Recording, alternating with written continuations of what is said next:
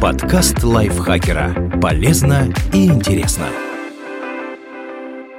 Всем привет! Вы слушаете подкаст лайфхакера. Короткие лекции о продуктивности, мотивации, отношениях, здоровье, в общем, обо всем, что сделает вашу жизнь легче и проще. Меня зовут Ирина Рогава, и сегодня я расскажу вам о семи популярных фразеологизмах, о значении которых многие не догадываются. Этот выпуск – отрывок из книги Полины Масалыгиной «Могучий русский» о том, какой истинный смысл имеют известные крылатые выражения. Играть в бирюльки.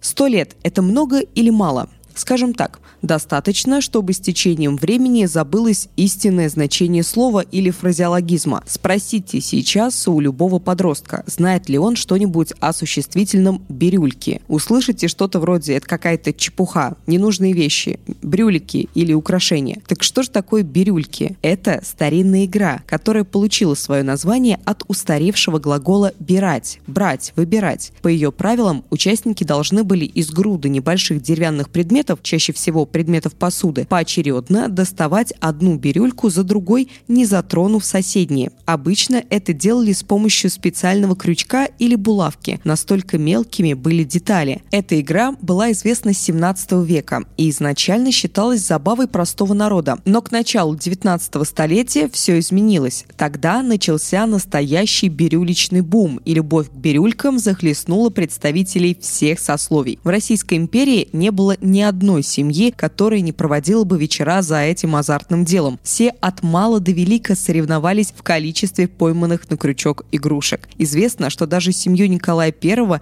не обошло стороной это увлечение. Для них были изготовлены эксклюзивные наборы из слоновой кости с драгоценными камнями, которые впоследствии передавались по наследству. Как же получилось, что такое безобидное и полезное для моторики занятие переросло во фразеологизм с негативной коннотацией? Ведь мы знаем, что сейчас играть бирюльки значит заниматься ерундой и бесполезно тратить время. История умалчивает причины появления такого смысла, но, по всей видимости, однажды это времяпрепровождение стало превышать рамки разумного. Делу время, а потехе час. Казалось бы, все понятно. Работе необходимо посвящать больше времени, чем развлечениям и всякого рода забавам. Но если бы вы оказались сейчас в 18 веке и предложили кому-нибудь поиграть в те же самые бирюльки после трудного дня, сославшись на законный час для потехи, вас вряд ли кто-то понял. Потому что в то время смысл этой поговорки был совершенно противоположным, да и вообще имел отношение к охоте. Почему? Делу время и потехи час известное высказывание царя Алексея Михайловича, при котором соколиной охоте, именуемой потехой, придавалось практически государственное значение. Об этом красноречиво говорят два факта. Во-первых, ею ведал приказ тайных дел, самое влиятельное в то время учреждение в России. А во-вторых, в 1656 году по распоряжению царя было составлено подробное руководство. Книга «Глаголемая урядник. Новое уложение и устроение чина сокольничьи пути», в котором описывались правила и виды птичьей охоты. К счастью, до нас дошла подлинная рукопись урядника, где есть приписка царского величества рукою. Не забывайте, делу время и потехи час. Обратили внимание на соединительный союз «и». Получается, Алексей Михайлович подразумевал, что необходимо заниматься в равной степени и охотой, и делами. К тому же тогда час и время были синонимами, и оба означали длительный период. Упадок соколиной охоты как дело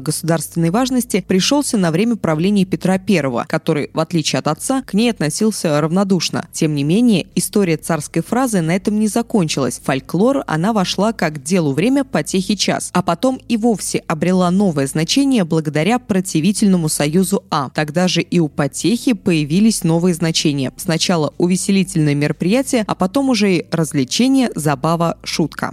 Семь пятниц на неделе.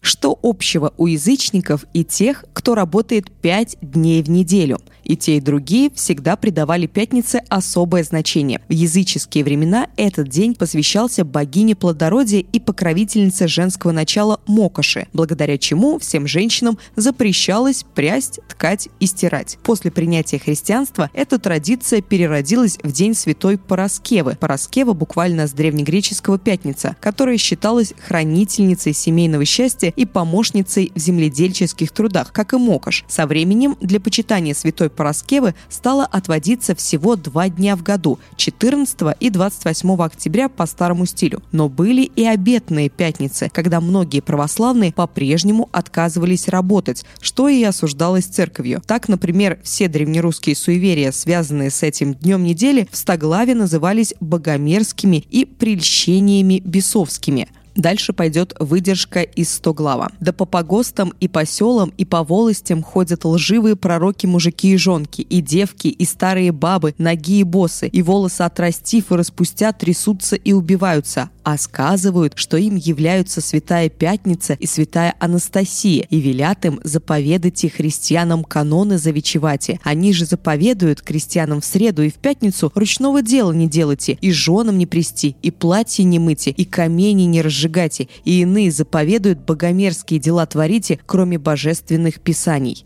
Очевидно, именно о таких и говорили, что у них семь пятниц на неделе, а сейчас так говорят о тех, кто часто меняет свои решения дать дуба. Однажды в разговоре с подругой я услышала в свой адрес фразу «Ты что, дубу дала?». Как вы думаете, что она имела в виду? Оказывается, просто поинтересовалась, все ли в порядке у меня с головой и не сошла ли я с ума. Каково было ее удивление, когда она узнала, что истинное значение этого фразеологизма – умереть. Да, и есть несколько версий его происхождения. По одной из них этот оборот связан с глаголом «задубеть», «остыть», «потерять чувствительность», «сделаться твердым». Таким образом, его исходное значение – стать неподвижным, как дуб, охолодеть. По другой, фразеологизм может быть связан с традицией хоронить умерших под дубом. А третья версия связывает происхождение выражения с языческими обрядами. Согласно этой гипотезе, первоначально оборот звучал как «дать дубу», то есть принести жертву божеству. Почему дубу? Это дерево было священным символом Перуна, языческого бога грома. Шерочка с машерочкой. Как считаете, удивился бы кто-нибудь в XIX веке, услышав о шерочке – нет, потому что в то время такое обращение к женщине было широко распространено. «Машери» – «моя дорогая». Обычно так называли друг друга воспитанницы институтов благородных девиц. От этого французского словосочетания появились и «шерочка», и «машерочка», как производные на русский лад существительные. Изначально «шерочкой» с «машерочкой» шутливо называли тех самых благородных дворянок, которые танцевали в паре из-за отсутствия кавалеров. И это понятно, откуда же было взяться мужчинам в женском образовательном учреждении. Впоследствии так стали говорить о любых близких подругах, закадычных друзьях. Вас ничего не смутило в предыдущем предложении? Я не случайно сказал в одном предложении и шерочку с машерочкой, и закадычных друзей. В последнее время эти фразеологизмы часто употребляют как синонимичные, хотя лучше так не делать. Да, они оба подразумевают дружбу, но все-таки закадычный друг – это скорее собутыльник, потому что раньше залить закадык означало выпить спиртного, напиться. Все это и близко не стоит с интеллигентными шерочками. Всыпать по первое число. В дореволюционные времена учеников нередко пороли розгами, порой даже без причины. Если кому-то прилетало особенно много ударов, наказуемого могли освободить от порок аж до следующего месяца. Именно поэтому и стали говорить «всыпать по первое число» перемывать косточки.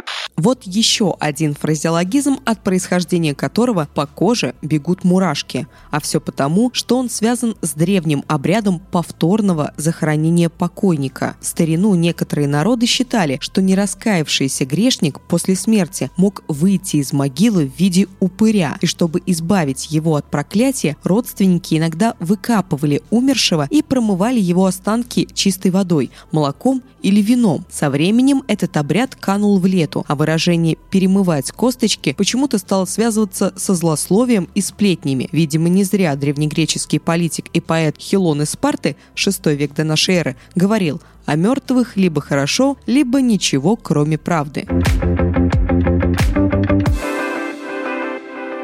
Спасибо большое, что прослушали этот выпуск. Надеюсь, он вам понравился, он был для вас интересным. Не забывайте подписываться на наш подкаст, ставить ему лайки и звездочки, делиться выпусками со своими друзьями в социальных сетях. На этом я с вами прощаюсь. Пока-пока. Подкаст лайфхакера. Полезно и интересно.